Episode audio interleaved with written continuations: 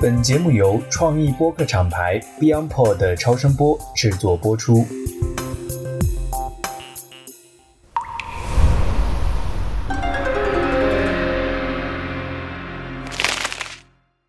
大家好，我是直立行走的锤总。我们这一期跟石大师的对谈呢，会非常的特别啊，有两点很特别。一方面呢，是我们今天借了我的朋友这个郭老板的地方，大家知道我跟他聊喝茶嘛，所以今天借了他的茶室，也借了他的茶，所以在这儿跟这个石大师面对面聊天。第二呢，是今天要聊的这个话题很特别，对吧，石大师？哎，大家好。然后今天的话，崔总邀请我去这边一个茶室，他朋友的一个茶室。那这也是一个比较特殊的一个环境。嗯，面对面的话呢，一方面因为鬼节是我们 第一个特殊的这样的一个话题，对，对于今年来说，嗯，那如果说到了明年，可能还要办一个这个话题的话，那可能就比较自然了，就会有另外的一些安排。没错。所以今天呢，这个就像史大师所说的，这个万圣节嘛，所以大家平时都称它为鬼节。对，我们今天就想聊聊这件事儿，而且呢，因为今天聊的这个话题呢，存在一些不确定的这个特点，所以我们今天选的这个茶还专门选了正山小种红茶，我觉得它这个阳气足一点，是吧？我们来聊聊这个鬼的事儿。其实鬼这件事儿很有意思啊，就是大家经常说这个人鬼殊途嘛。其实跟人类世界来说呢，是差别极大的两个宇宙维度啊，可以这么讲。但是呢，很有意思的是，东西方都有过鬼节的传统。对，为什么这个人要来去专门准备一个给鬼过的节呢？其实东方有鬼节，西方有鬼节，墨西哥还有亡灵节啊。像我们之前看那个动画片嘛，对对对，还有一部就是《零零七》，它不是有一部动画片，嗯，就直接开头就是。墨西哥的亡灵节，对，大家可以看，反而他是感觉很欢乐的，很有气氛的，那是一种快乐的，这种快乐的节日，也证明其实东西方他对亡灵的话都有一种崇拜的一种仪式，可以这样说。但其实东方的鬼节跟西方的鬼节还不太一样。嗯，其实我们中国真正来说的话，鬼节应该是三个，嗯，七月十四，还有一个是冬至，另外一个就是清明。那其实还是不一样，因为清明它主要注重于祭祀，对，注重于怀念，对。像七月十四的话，据说这一天是最阴的，鬼门关大开。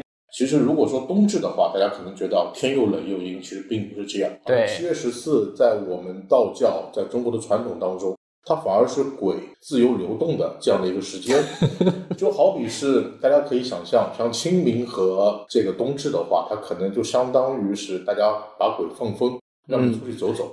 但这个鬼节的话就不一样，七月十四的话，它可能就是那种亡灵的话可以自由穿梭在阴阳之间，而且时间点也比较长。嗯，当然，大家这个要以科学的角度来看，就是我们可以说是一种传统的文化来在传说中的说法。啊，这么说法，嗯，那其实西方的话，我所知道的万圣节，因为我们今天聊的是万圣节的内容嘛，是以这个欧洲的凯尔特人他的一个传统。啊，其实我所听到凯尔特人的话，是我以前玩过帝国时代，在我小的时候，他有个凯尔特的民族。对。据说就是每年的十一月一号，那么他会做出打扮嘛，然后拿着火把，对，相当于一种驱鬼的一种仪式啊，其实是驱赶鬼的，对的，把鬼驱赶出去。嗯，它并不是一种崇拜，像我们是要把祖先引进来，他是把他赶走，这好像就跟这个有意思，有意思，跟我们传统就完全不一样。对，但是他有一点跟我们一样，像这一天他就认为是鬼门关大开。那西方的鬼门关跟东方的又不太一样。嗯，其实我以前听过我师傅在说过的话，其实两个系统是完全不一样的，是吧？对，一个是上帝管着的，一个是阎王爷的阎王爷管着的。其实真正也不是阎王阎王爷，真正管就是东岳大帝，在道教东岳大帝，东岳大帝里面管着的。那像西方的民间就认为十一月一号这一天的话，鬼门关大开，就会释放出来。其实万圣节的活动也很多，因为驱鬼的仪式也很多。对对，以前倒没有注意，但是其实我这两年的话，参加一些万圣节的活动，倒反而变得多了。嗯，可能就是因为疫情，大家抑郁了，这个活动还特别多，而且还特别杂。对对对，没错。实大实，您喝茶。所以呢，这个事情里边，就是我觉得很有意思的地方是，第一呢。每次谈及鬼这件事儿呢，好像都是对人他的一种心理相对性的一种考验。对，就是我们经常说这个不做亏心事，不怕鬼叫门。所以呢，这个人心自己内心到底怀揣着什么东西，别人不知道，但是鬼可能知道。对对对 所以呢，这是我们经常你看，它这个西方也把它翻译成叫万圣节，对吧？对哎，圣啊，灵啊，就它好像是一个更高层次的一种能量体。对啊，这是一个维度。那还有一个维度呢，当然就是从人的角度出发，因为经常说这个，您也刚才提到这个所谓阳和阴，它好像是两种完全不一样的能量的维度，或者说是能量的一种特征。那我就觉得，像您刚才说，现在其实像万圣节啊这样的节日呢，被大家以一种娱乐啊、好玩儿啊，对吧？这这样的方式在动。但是对您说的没错，就是它有点儿，我感觉有点儿过度娱乐，包括有些人的这种装扮啊等等，对对对。看上去我觉得比鬼还像鬼。对，是的，是的，有的血丝呼啦的那一种，然后直接我最夸张的看到，直接的话画成那种脸上贴着符纸在路上走的那一种，是吧？开的玩笑，就是这个事儿呢，我觉得他做的有点儿过了。对，有点过了。对，所以但是从咱们说这种，既然谈到它是两种不同的能量啊，那是不是说我们在面对这样一个未知的神秘的能量的时候，其实从人的本身来说，还是要有很多禁忌和注意的。是的，是的，因为在于人来说的话，其实所谓的鬼娱乐要要有度嘛，否则的话会引鬼上身。因为我不知道有些小伙伴，尤其是有些八零后的小伙伴，嗯，应该听过天涯左央的故事，这应该是一个啊很有名的这样的一个对引鬼上身的一个故事。当年天涯曾经一度这个非常的火啊，说这个事儿，对对对而且当年天涯就有一个板块叫莲蓬鬼话嘛，因为鬼话，对对对是的，因为我以前关注过，读书时候也关注过，嗯嗯嗯，莲蓬鬼话，其实当时应该是左央在里面是最有名的，他的话题的话被提的很多，嗯，而且著名的这个天涯的十大灵异事件都是从莲蓬鬼话里面出来的，对对对，现在网上都能查到，嗯。因为我在网上查一些资料，说是像这个左央的故事的话，他就是从二零零五年嘛，嗯，他当时应该是属于初代网红，为了吸引眼球。现在吸引眼球的事情很多，对。他应该是为了吸引眼球，所以玩的通灵游戏。嗯，觉得通灵游戏当时最有名的应该是叫笔仙，韩国好像还有片子叫做笔仙，仙对。是那种通灵的方面的游戏。对。其实呢，真正通灵游戏的话，真正通灵的法术或者说通灵的这种仪式的话，其实我自己也是会一点。哦，是吗？这些东西的话，其实不要轻易去尝试，对因为轻易尝试的话，对人的能量损耗是很大的。对，当时我看左央的话，它里面最不应该玩的就是一个在十字路口没人的地方嘛，它放一碗米饭嘛，然后饭上插三炷香嘛，放在十字路口，然后等这个香烧完再吃下去。因为据说这个饭里面就有这种孤魂野鬼的这种至阴之气，然后哦吃，下去的话，能进入所谓的灵界之门，然后他好像就能通过这个来感受到一些不一样的地方。嗯其实这个应该是他玩的第四个游戏还是第三个游戏？啊，但据说他玩了这个游戏之后，这个地方离他的家好像只有十分钟，但是他鬼打门好像就走了一个多小时都没有走到。而且玩的过程当中，其实他是有这种精神恍惚的。给大家说一个故事，大家就当这个故事是是个故事，呃就是故事，不要当真。其实我的一个朋友，很好的朋友，嗯他之前的话，他的一个亲人，嗯然后就是在那一天在 ICU 的话，就宣布有点不行了，嗯，让他去准备了，嗯。就找到我，当然是非常好的朋友。我是通过类似于这样的一种跟左阳有一样的仪式，嗯。但是呢，其实跟他不一样的，就是当时找到了那个人之前穿过的一些衣服，嗯。当然还把他的头发跟他的这个鞋子都粘在那个衣服上，通过一些所谓的咒语跟法术吧，大家不要当真啊，还是这句话，就是把咒语跟法术，那么在那个地方的话，通过一些仪式去帮他处理的，就在他医院的旁边，嗯就我能知道这个东西是有多危险的，嗯因为做完之后，他那天就度过了危险了。嗯而且还真正存活了蛮长时间。但是其实这个做完之后，对于人是非常伤的，对您是不是也很伤？对我很伤，嗯也很伤。就说明其实像这种仪式的话是不能，这种游戏大家是千万不要去轻易尝试的。对，而且呢，甚至我们应该说不能把它当成是一个游戏，对对吧？因为现在其实您看这两年啊，这个咱们也会聊到像灵修啊，像一些大家对这种玄学的热爱啊，这个时候呢，就出来一些这种典型的我们说鱼龙混杂的情况。对有的时候把它当成一种像玩具，或者说一个随便的，好像无所谓开玩笑的小摆设，对对对啊，说随便的挂一挂、弄一弄，是不是？有时候呢，可能现代人呢会把它当成是一种装饰品，不在意啊，就是是随便的弄弄。但是呢，有可能呢，它就会制造一些你不明觉厉的东西。所以我觉得这个其实像您刚才说的这件事儿呢，我觉得不管是当年天涯的事儿，其实当时天涯的这位博主后来在这件事情上也非常的懊悔。对对吧？我记得他其实还是在这件事情上觉得自己以身试法，然后给大家做出了一个不好的表率，是吧？也提出了一些劝诫。对，我记得他再出现是十二年之后了，因为大家在这这一轮当中，十二年都在找他，嗯因为他把整个所有的几乎的当时有名的这些游戏都玩了一圈。嗯但是我记得他在二零一七年在出现的时候，其实他就写了一篇长文，他说是为什么这十二年再也没有登录过，在他身上发生了很多事情，而且他通过这个事情从一个无神论者，然后变成了一个有神论者，嗯。一个坚定的有神论者。在这过程当中，其实他充满了深深的一个恐惧跟绝望。对对对，那其实这种恐惧跟绝望，就相当于有些东西你是看不见的，嗯。并不代表它没有，它可能是暗物质，对，可能是你所不知道的这么一些领域，或者是你可以把它理解成另外一个时间空间。对，因为我们本身在玄学当中，像奇门啊这些，它其实就是一个时空模型。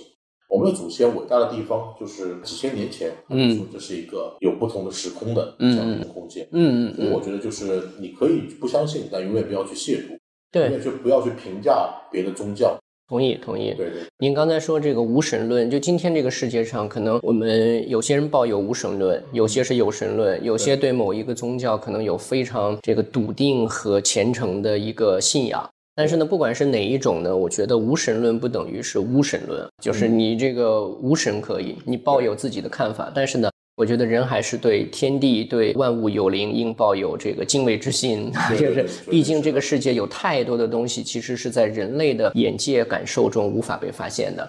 呃，这我前段时间刚看完一本书，叫做《他者的消失》啊，他是一个这个韩国裔的一个德国哲学家，就移民到德国了。然后呢，他写的很好，他这其中提到说，今天啊，我们其实有一种精神的自我坍缩。我把它这样来总结啊，它其实很像星球，嗯，就是当你不再为外在的一个力量和一个能量去贡献，就是没有他者的时候呢，其实你就只看自己。这个时候呢，一个呢就是造成所谓的普遍性的一种抑郁，对对对一种状态啊。还有一个呢，就是因为你这个能量无处可去，你接受到的一切，他把这个梳理叫做点赞式文化，啊，就是你接受到的一切都是为了一个肯定、肯定、肯定。所以呢，当这个自我能量不断的受到肯定之后呢，其实你的那种所谓我们说自大也好，或者一个自我空虚也好，它就不断膨胀。所以呢，在这种情况下，咱们今天谈到的这种说借着万圣节的机会谈所谓的这个鬼啊，嗯或者说这种有灵性的其他时空的能量的时候，我觉得这其实是一个很重要的，就是它对于我们来说就是他者。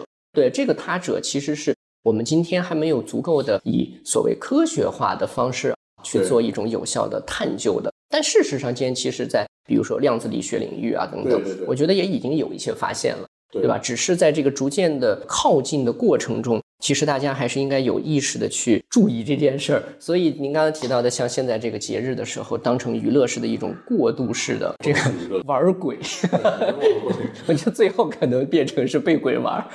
对对 这个就是一旦发生的时候，不是你能够承受得了的。我觉得人还是要守护自己的一个正能量。嗯就我所接触过程当中，其实这两年我所真正的感觉当中，就是抑郁症的发病率特别高，嗯，而且有的人你是并不知道，表面是看不出来，但是你真正去了解他，真正他跟你去吐露心扉的时候，嗯，那么你就发觉其实他抑郁非常厉害。对对，所以人有两种抑郁的话，第一个就是郁而不得，那么就嗯，会产生抑郁。对，第二个的话，就是人就像刚刚您说的，他特别在乎别人对他的一个看法。对对就有些网暴你也抑郁了，对对，周围人对你的影响。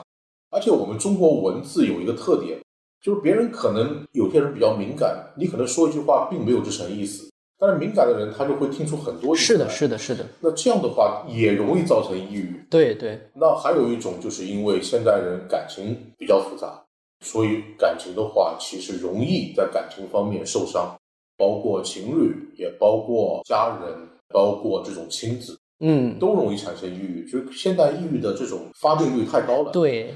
那么其实我觉得，像抑郁作为道家来说，其实它就是人的一个正能量的一种缺失，嗯，能量守恒的这样一种缺失，受扰，可以这样说，它都受干扰，嗯嗯嗯，就好比一台电脑，它最后在电脑里面是有病毒了，嗯，那这个病毒就直接影响到你系统的一个运行，嗯嗯，其实我觉得这个可以从我的专业的我自己工作的角度来看，嗯，其实我觉得就是像人，可能他就是一个容器。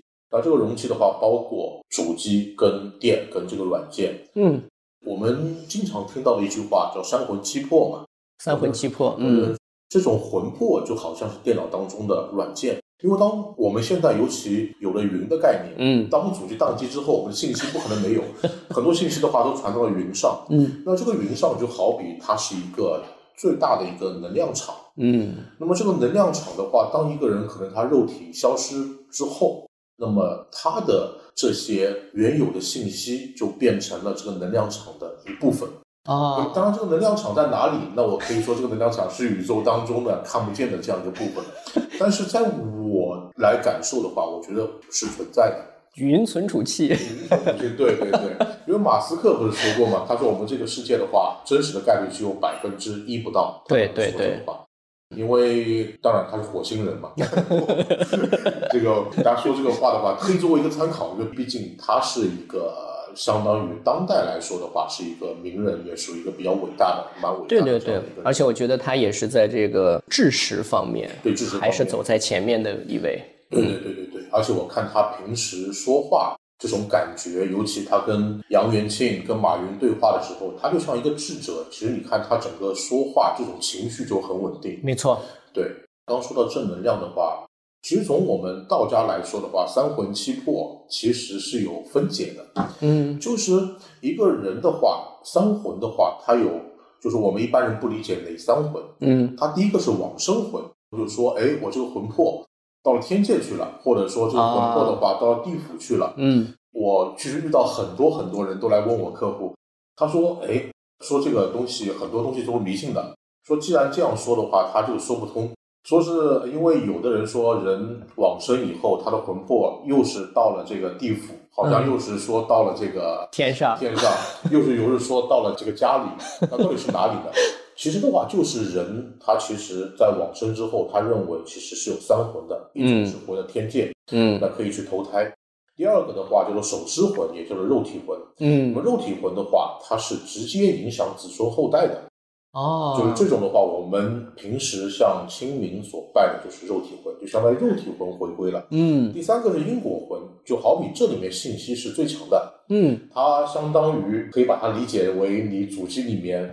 信息最多的那个盘，那个盘，它是代表了它前世的这么的一些信息场，核心的数据库是吧？核心数据库，对的，它是直接的话带有这些东西。嗯，那么其实的话，七魄的话，那更好理解，就是喜怒哀惧、爱恶欲这七种情绪反应。嗯，其实这就更是构成了人身上的一个最大的一个正能量的场。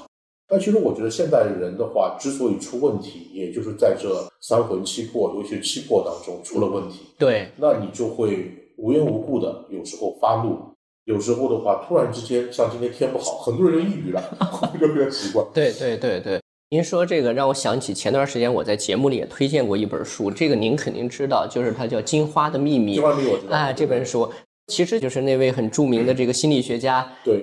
荣格对吧？对荣格嘛，然后他们其实就是把这个道家的叫《太乙金匮要略》吧，是不是？哎，就是把这个书其实做了翻译，对，然后呢又增加了这个西方人视角的这样的一种哲学理解，对，然后把它呈现出来。但其实它里面的一方面，我说最基础层面是一些，比如说养生。但养生这件事儿，你要发现道家的核心其实养的就是咱们说的您刚刚说的这个正能量。对吧？就是你怎么让这个能量的这种守恒态能够保持住，对，而不要让它这个随便用什么东西都来扰动。但你只要一扰动这个事儿，那你就是在损耗。然后而且这个损耗的多了，就像是墙上出现裂缝和缺口。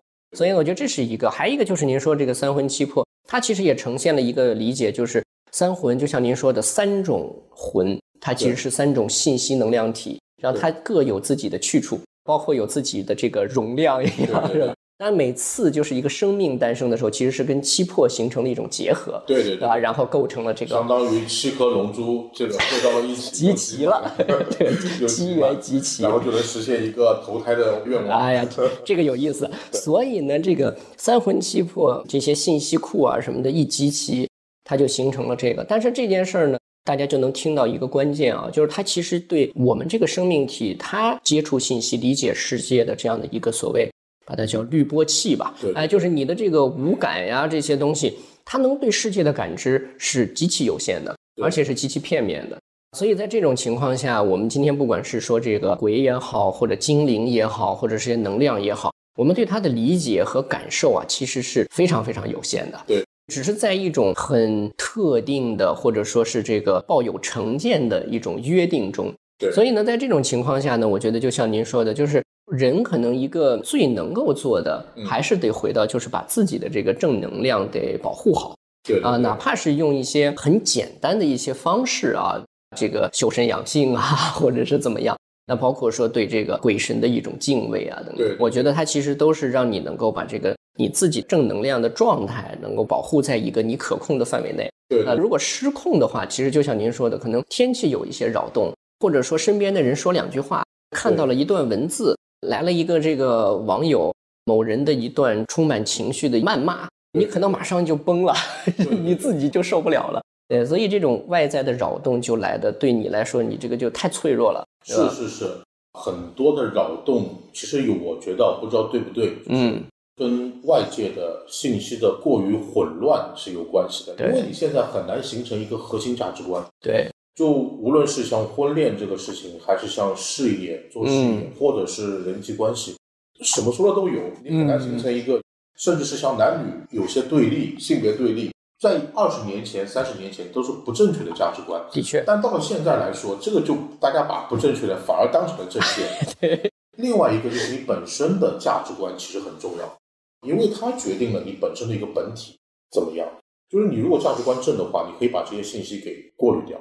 但是我看到有一点好，就是我们从这几年开始，有很多人慢慢的他在拒绝这些东西，对，产生这个意识了，产生了这样的意识了，而且可以说他对宗教啊，对佛教啊，他都由之前的不信变成了一种敬畏，对，没错。这种敬畏的话，它会到你生活的方方面面，你做事方式、做人的方式，对，都会有所改变。人跟人相处，它就是一个能量场。有的人你看到之后还没有接触，你就会觉得很不舒服。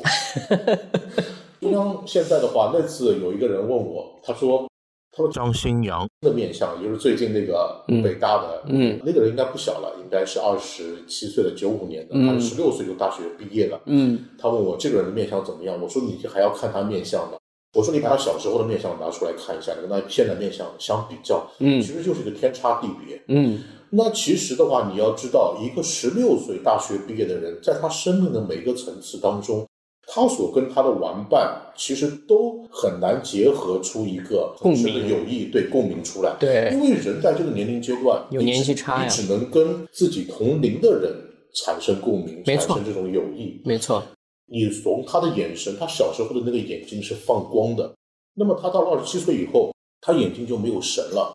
那为什么没有神？其实这跟父母的价值观有很大的关系，肯定是他生活不快乐。嗯，那父母的话对他的培养是功利的，是希望别人有赞誉的，是喜欢听到这样的话。对，那其实这个就现代人最大的一个问题。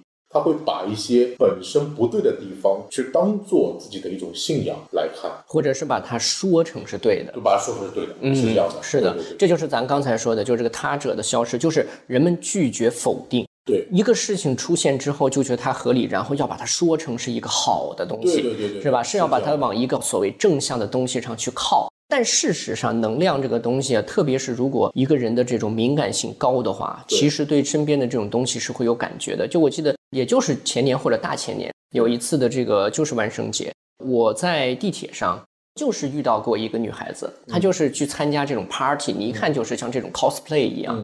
她一上来的那种状态啊，就是让我非常的不舒服。就是她从整个打扮、化妆的那个状态，当然身边的人都知道这是一个玩笑，就是他要去参加一个 party，但是那种感觉带来的那种感受啊，是非常难受的。所以我就干脆就从那趟车到下一站我就下来了，我就换了一趟车，因为我觉得非常不舒服。所以我觉得就是咱们还是那句话，就是这个人鬼殊途啊，就是在这种程度上确实要非常的注意，人要有个意识来保护自己。如果这么说的话，因为您也是在这个风水方面有很多的学习，对，风水上面会对这样的一种正能量保护有非常好的一些方式吗？因为一说这个，比如说住的地方啊，是吧？这种东西，有些人就说说这个地方感觉不舒服，是吧？好像阴气重，就是老百姓容易这样说。所以在风水上有去调整或者保护它的一些做法吗？啊，有的。就刚刚您说的，其实在我实践当中接触过不少。其实有的像，尤其像女孩子的话，男孩子当然也有。嗯。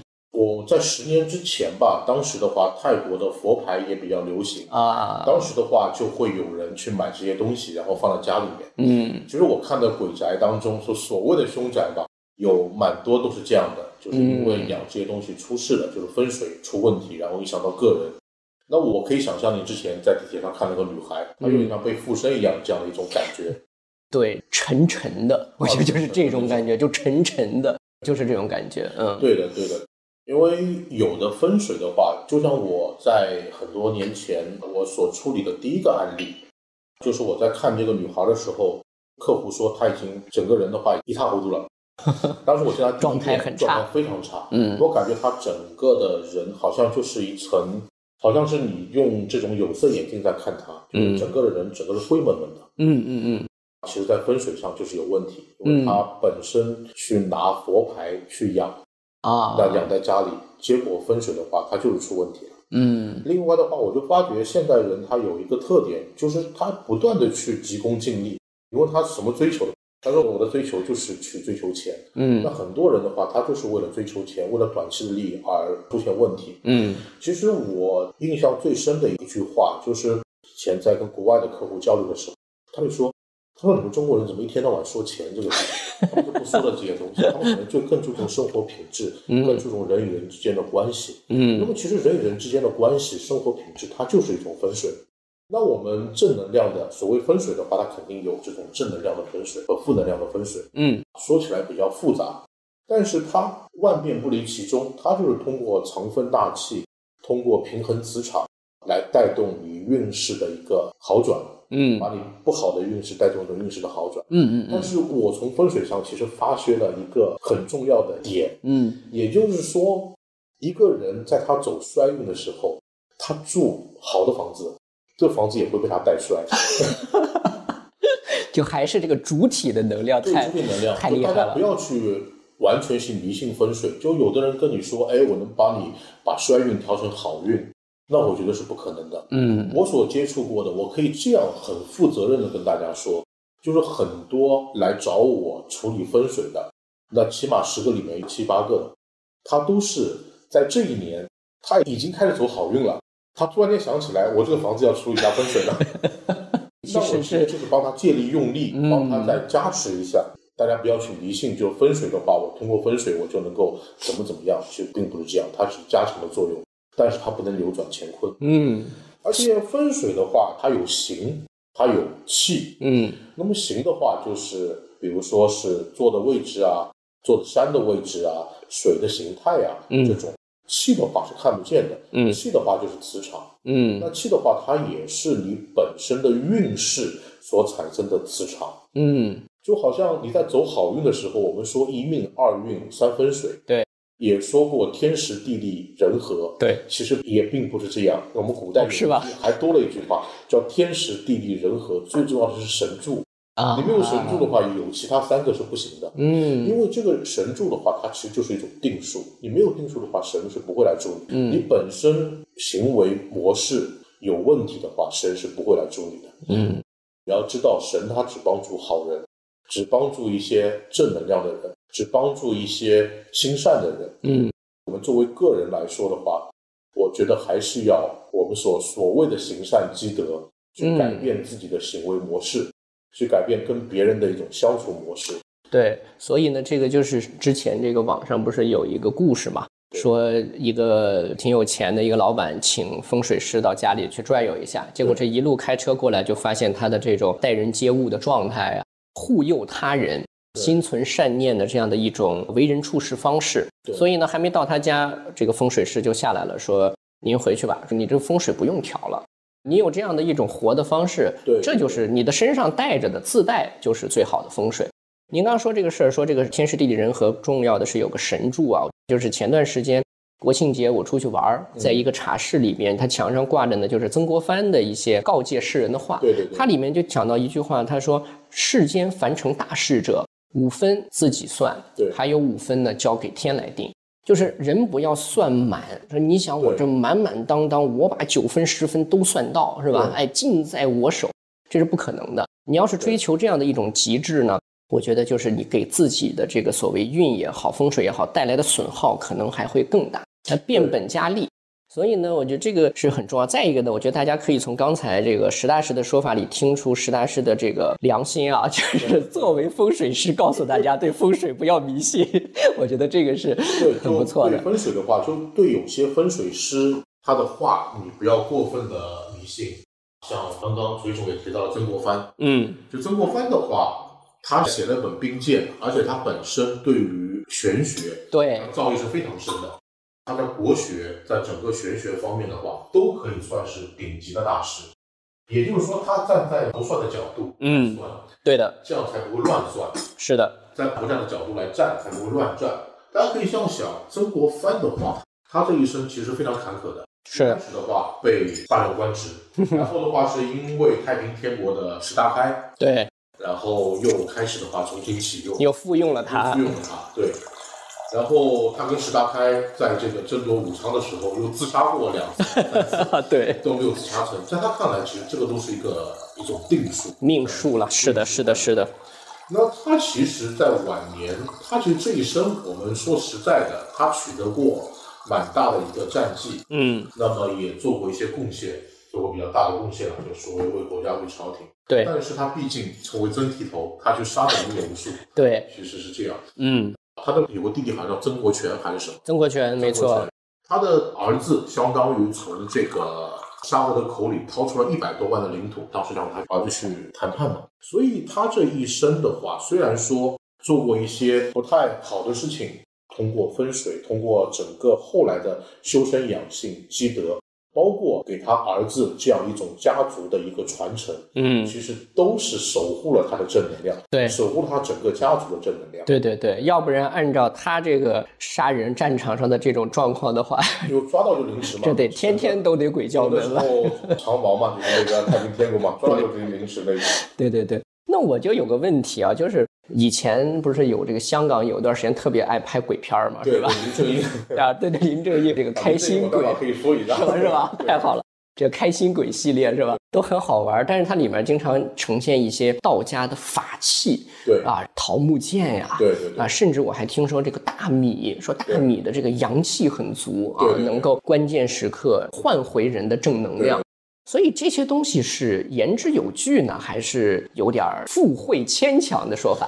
刚才说到两样东西，一个是桃木剑，一个是大米，大米啊其实是糯米，大米也有，当然我都有故事可以。哦，是吧？说到林正英，其实我可以说一下林正英，好好好，因为这个大家可能不知道。那因为我本身的师傅他就是龙虎山的，他是属于真正去学道的，年纪也很大。嗯，当然，我跟我师傅认 认识的，其实从大学里面就有一个很机缘巧合，机缘嗯机缘巧合就认识了他。当时我也特别感兴趣嗯，这些东西，他也觉得我应该是，虽然说我做的是科学，我做的是码农，但是我其实是可以在这方面有所建树呃，也不算建树吧，已经建树了 已经建树了。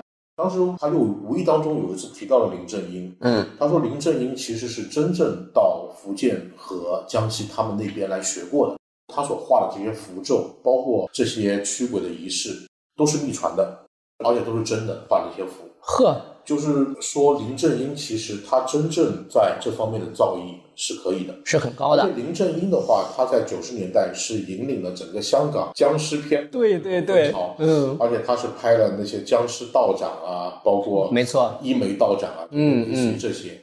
但是他泄露了太多的这样道家的一些机密，啊，就包括那些锁僵尸的什么什么那些墨盒嘛，啊到现在都已经没有了，那些都是密不可传的东西，嗯，就是他泄露了太多的但天机了。它作为一个戏剧情节展现了，对对对嗯对对。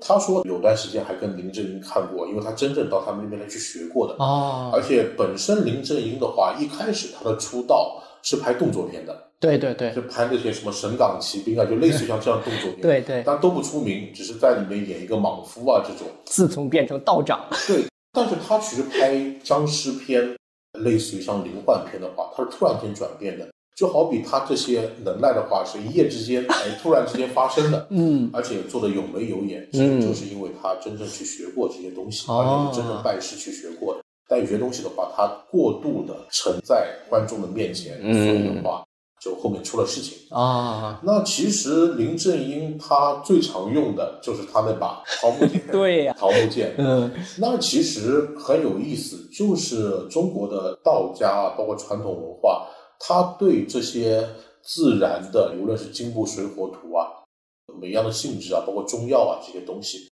他都研究的很透。对，那为什么桃木剑的话，它会作为一个法器？嗯因为桃木剑的话，它是在道家的话，它作为一种神木。那么传说当中，两个门神，他们拿的就是桃木所做的桃木剑。哦因，为他们是把鬼门关的嘛，对相当于鬼一看这个桃木剑的话，那么就不行。嗯那么像柳树啊、槐树啊、像芭蕉树，它都是招鬼的，反而这些东西都是鬼喜欢的东西的，啊，明白了，所以这个桃木剑就是防火墙是吧？类似于这样，类似于像防火墙这种，而且是可以说是非常有用的。我自己没有处理过桃木剑的东西，但是呢，我知道有人处理过用桃木剑，哦，就包括我也给有些客户的话，那么建议去家里面放把桃木剑。嗯嗯嗯，当然，特别特殊的那一种会有，所以就是如果无人指点的话，家里还是不要乱挂是吧？挂了之后没有坏处，嗯啊，只是说我们上海人说弹眼落睛的家里面挂这些东西，会比较突兀嘛。你想一进门，你看到突然间挂把桃木，对对这个对人家就会怀疑你家里是不是有狐狸精啊什么的。对，我还见过有些家里就是门上面挂一个八卦镜什么的，就大门上面悬一个，就是画煞嘛，应该是好像跟那个电梯啊什么应该有这种对冲，对对对画煞的这种。嗯嗯，那您说的大米跟糯米，我用过，哦，是吧我？用过，用的这个机缘的话很有意思。好呀以后的话，我可以做节目来展开。就是有一个人，他之前走的运势不好，嗯那么他后来孤注一掷，盘下来一家店面，然后这个店面的话给他做医美，做嗯，这种小额整骨，嗯做这种化妆啊什么小整形，小整形。但是呢，他有一个房间，他有一个房间的话，那个房间不能用。后来他就跟我说，这个房间去了之后就不舒服，啊整个人就不舒服。然后他就跟我说，这个房间的话，以前是上一个主人他养这个泰国佛牌的地方，都是一些阴牌，什么棺材木啊，类似于像这这种。嗯嗯嗯，然后我去了之后啊，其实我就是用糯米处理的。哦，我们身边说起来有点好玩，其实当时我想找一个法器，但是这个法器的话是没有找到，因为时间比较紧，比较急，因为那个地方的话已经发生过好几次惊到客人的这样的一件哦，是吗？哎，他不敢去那个房间的话，就有点阴，能量和磁场太不稳定。呃，非常不稳定。嗯那个地方的话，就是你明显感到，我是夏天去的嘛，明显感到地方就就凉，你避暑是可以的，避暑。避暑是可以。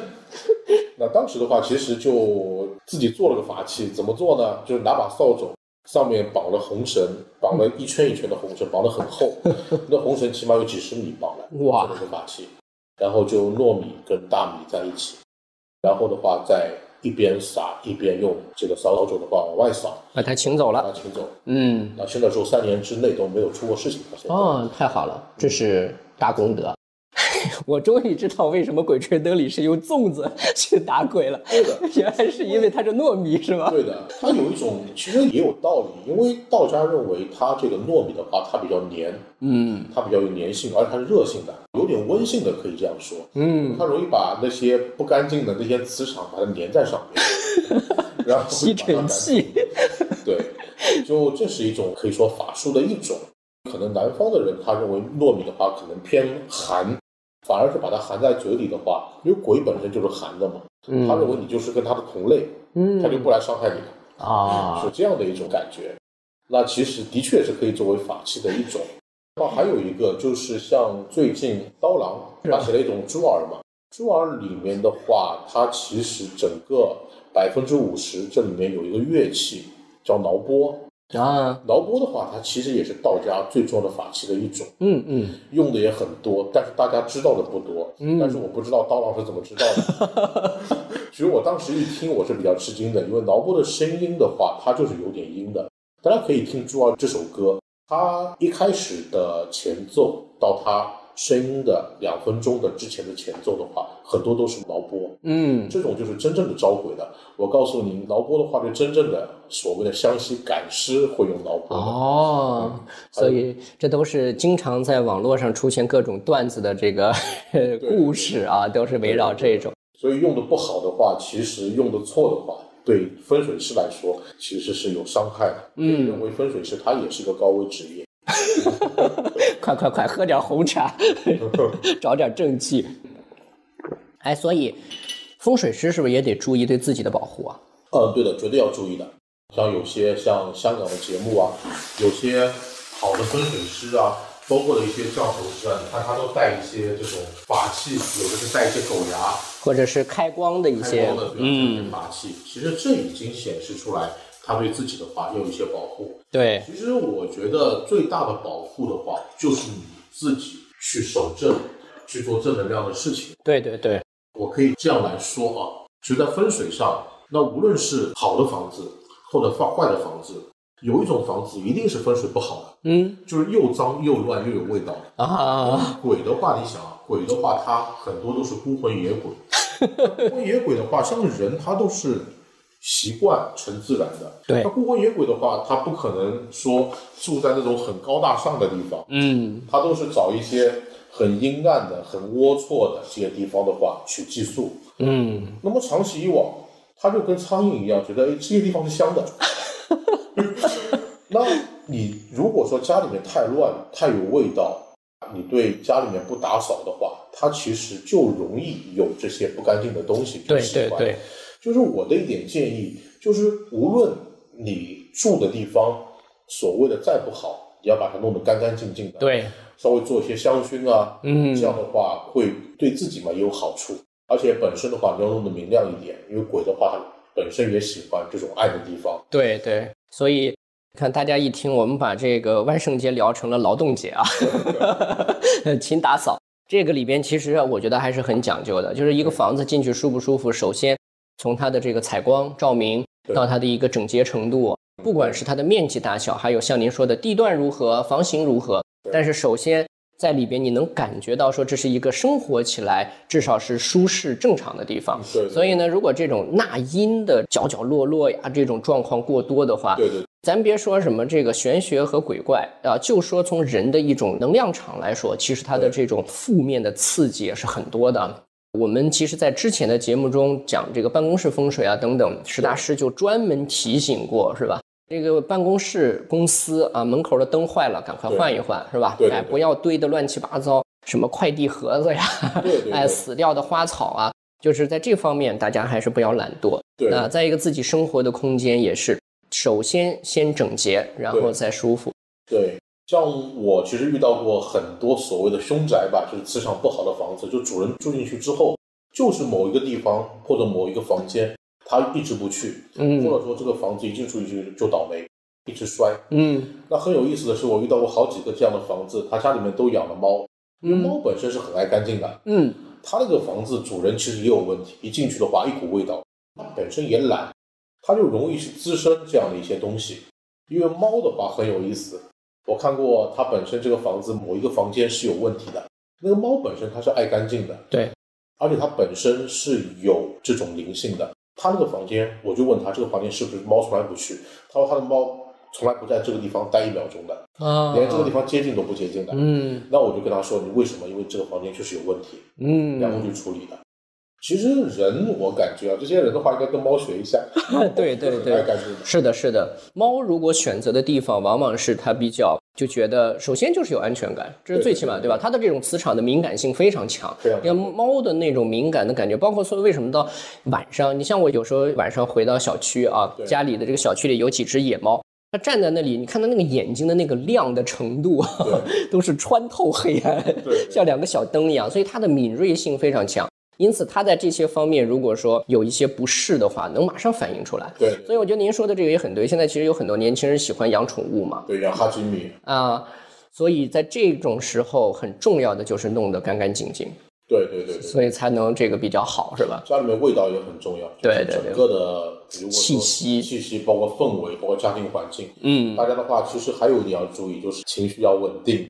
嗯整嗯，个的情绪的话，它也容易把整个磁场给紊乱，对对对，嗯，因为它是跟磁场相互影响。好好好，这个还是要响应政府号召，不要。你看实打实的正能量又来了。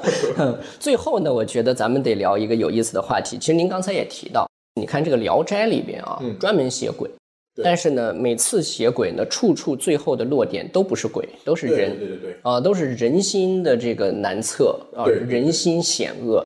所以这个各种鬼的故事，你发现鬼到最后都在感叹，就是说人太可怕了。嗯，真正可怕的是人。我觉得今天咱们也经常说这个佛教说末法时代。我因为是每年都是，我觉得也是有一个机缘，曾经有一位居士呢，这个引导我信奉了地藏王菩萨，所以呢，我现在每年呢，其实都会去九华山转一圈儿，对对对啊，给菩萨上上香呀什么的。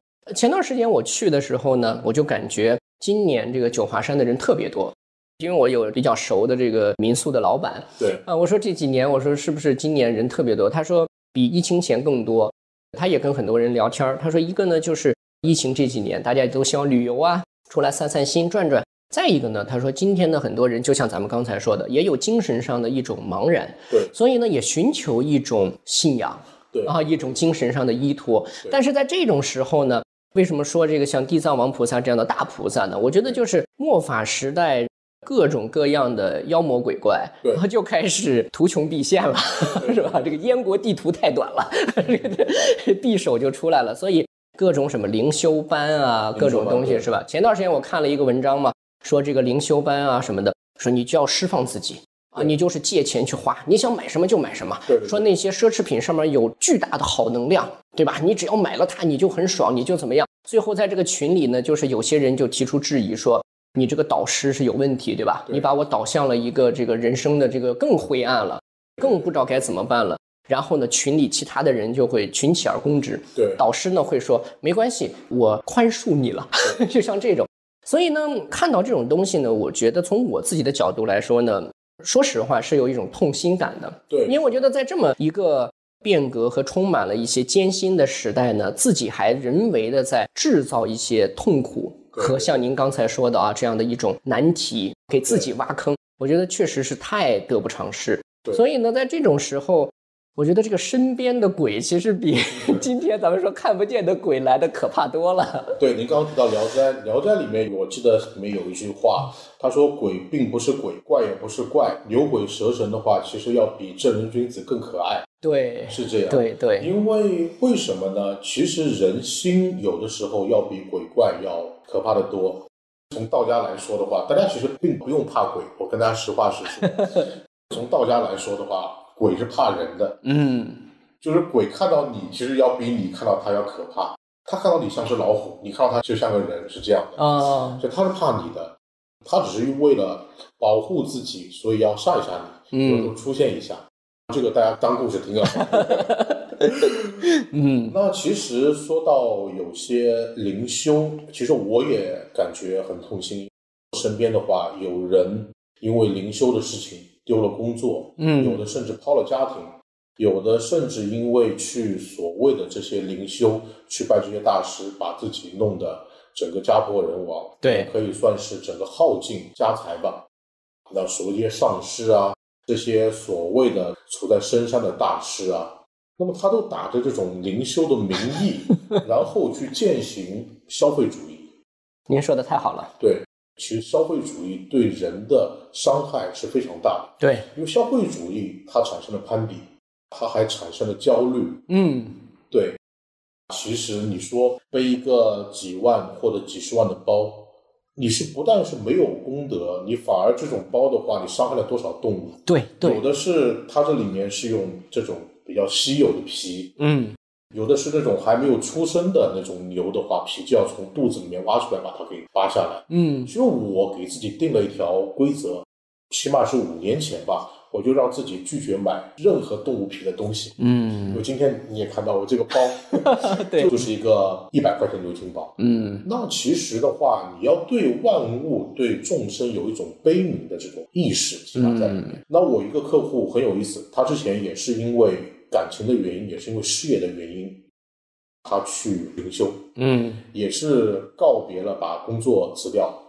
当然，他那时候的话也有些忧郁症吧。当时的话去这个云南那边去做灵修，那那边的话去修藏传佛教。嗯，那其实跟您说的是一样的，就别人告诉他啊，这个杯子好，这个杯子的话是我加持过的，你要买的话，这个杯子现在传承给你，但是呢，你这个要付点功德费，嗯，多少钱呢？这功德费了三千多或者五千多，这个杯子，我们来结个缘吧。对我们来结个缘，结个善缘，甚至我自己也遇到过，嗯就是到一些寺庙啊，或者说是这样的一些场合啊，嗯，他说我跟你说，哎，我这个灯的话，我会为你一直亮着，但是呢，我其他钱不收你，我只收一年的电费，多少呢？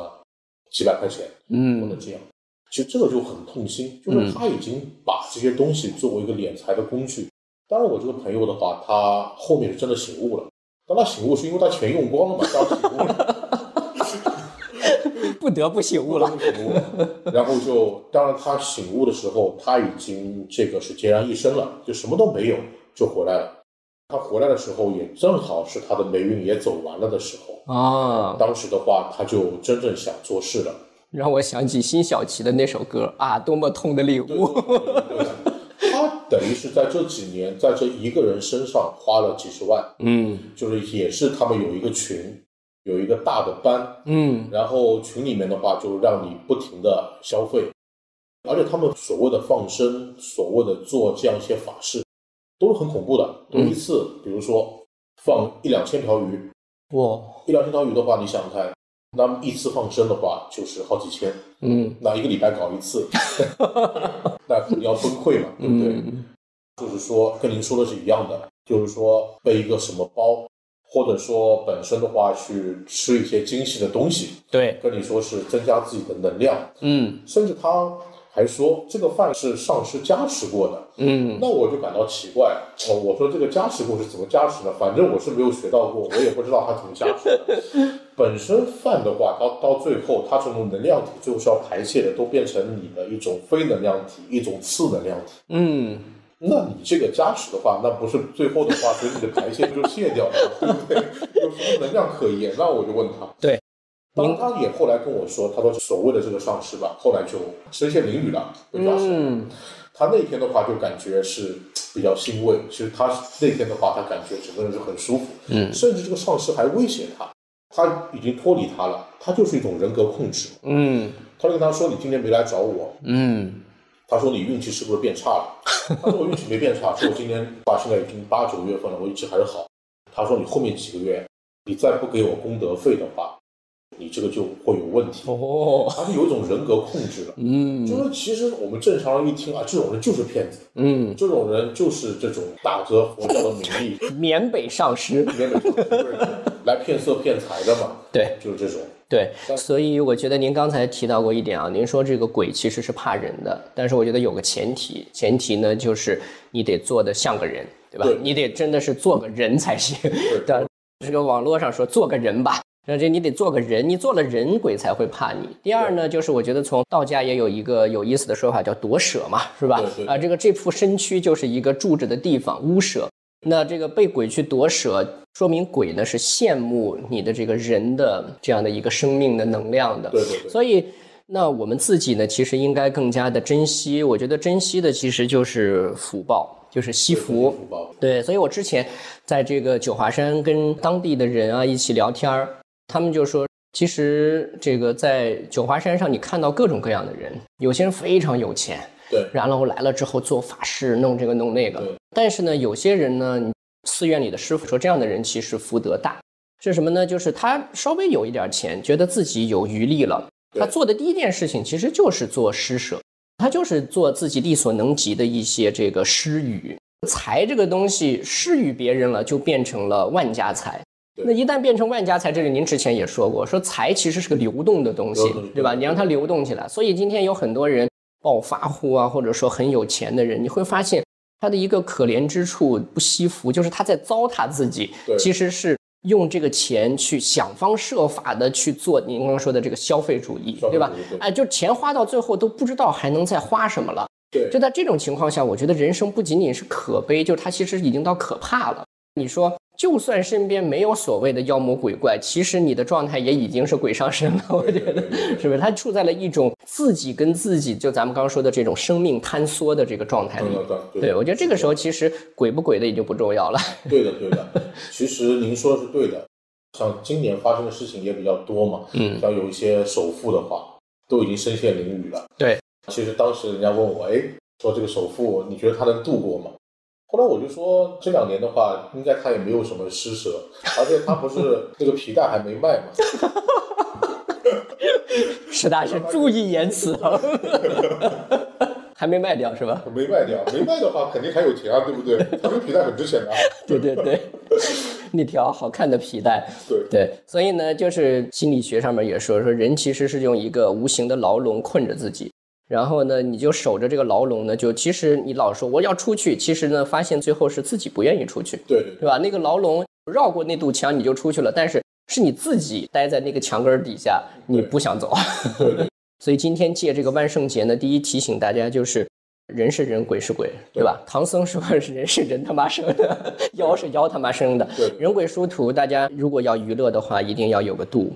孔子也说说这个存而不论嘛，对吧？对对圣人说存而不论，不论是不论，但是不要去侮辱他或者刻意的想去玩弄他。对我觉得这个造成的后果不是一个常人能够轻易承受的。对的，对吧对的，？第二呢，就是自己的这个精神的正能量，还是要有意识的时时去善于守护它，对对吧？还有我想到一点最重要的，就是现在人他还有一点就是很不注重自己的口德，嗯，乱说。对，其实真正的语言它是一种咒语，对对对，知道有没有这种很有经验的，或者说本身是有一定阅历的这样的小伙伴。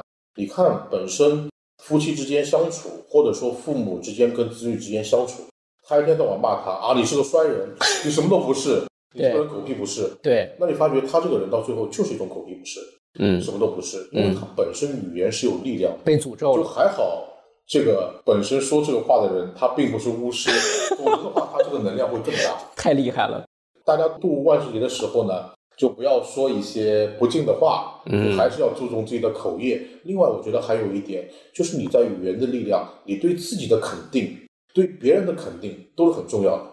就是你不要认为自己各方面都不行，尤其是有一点，就像最近的话，也有些小伙伴那么失业了，嗯，或者说没有工作了。对，其实你发觉人最大的一个特点是什么？就是他稍微有一点灿烂，他就很飘。对，但是你稍微被打击，他对自己就完全否定，对，就觉得我这个人，哎，我就是这样，我没出息了，我完了。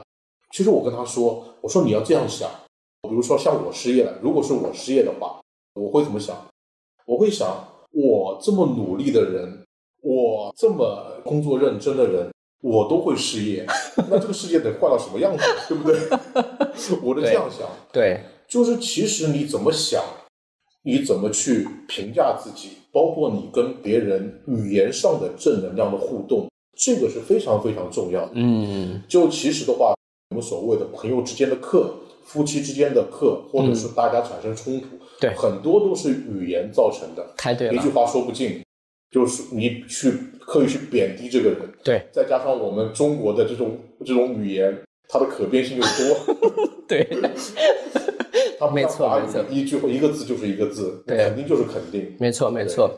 汉字本身其实带有符咒的一个图像，对对对吧？它是个图像学，它其实不光是一个所谓字，不是这个光是文字。这个我觉得要比其他要更重要一点。对对对，太好了！就是我之前在讲周易的时候，我也谈到过一点，就是说最简单的一个做法，今天守护正能量就是进口，对吧？就是让你的这个说话能够干净一点。对不管是你敲了一行字，在网络上评论区里发飙、嗯啊，这个互喷，还是说在生活中大家的一种表达，嗯其实呢，你就是停顿一下，让自己想想进口这件事儿，对吧？对想想惜福，你自己的福报不要顺着你的嘴就输出了。就扔掉了，不要了，这就是把人生最大的宝藏，其实就当垃圾一样随便甩。对然后呢，反而去追求那些外在的给自己添加业的东西。所以我觉得这其实是今天大家真正在我们借着这个万圣节，借着鬼这样的一种这个神奇能量啊，对对对我们其实很想表达的地方。最后就是大家把屋子收拾的干净一点儿。对对对对，是的，是的，嗯，对，自我整理，嗯，还有环境整理，这个最重要。好呀，好呀，今天时间也差不多了，非常感谢石大师，这个给我们传达了很多知识啊，还有包括说这个林正英的故事啊等等，非常有意思。顺便也说一下，就是在我们这期的这个介绍里边呢，我们也会附上石大师自己个人的这个小播客，正在开始。然后呢，石大师也会自己讲一些知识类啊、文化类啊，也会有些这样的内容。欢迎呢直立行走的这个听友们呢，关注我们的同时呢，也可以关注石大师自己的这个播客微。信公众号也可以看。对对对这个有时候会乱写一些东西。这个爱好运命理对啊这样的一个公众号，也可以在各种互动的方式里边呢，提供大家关注的一些问题，我们都可以变成一种选题，跟石大师一起来聊一聊好，那今天就这样，谢谢大家的时间，谢谢石大师。好，那我们就下期再见了。再见 好，再见。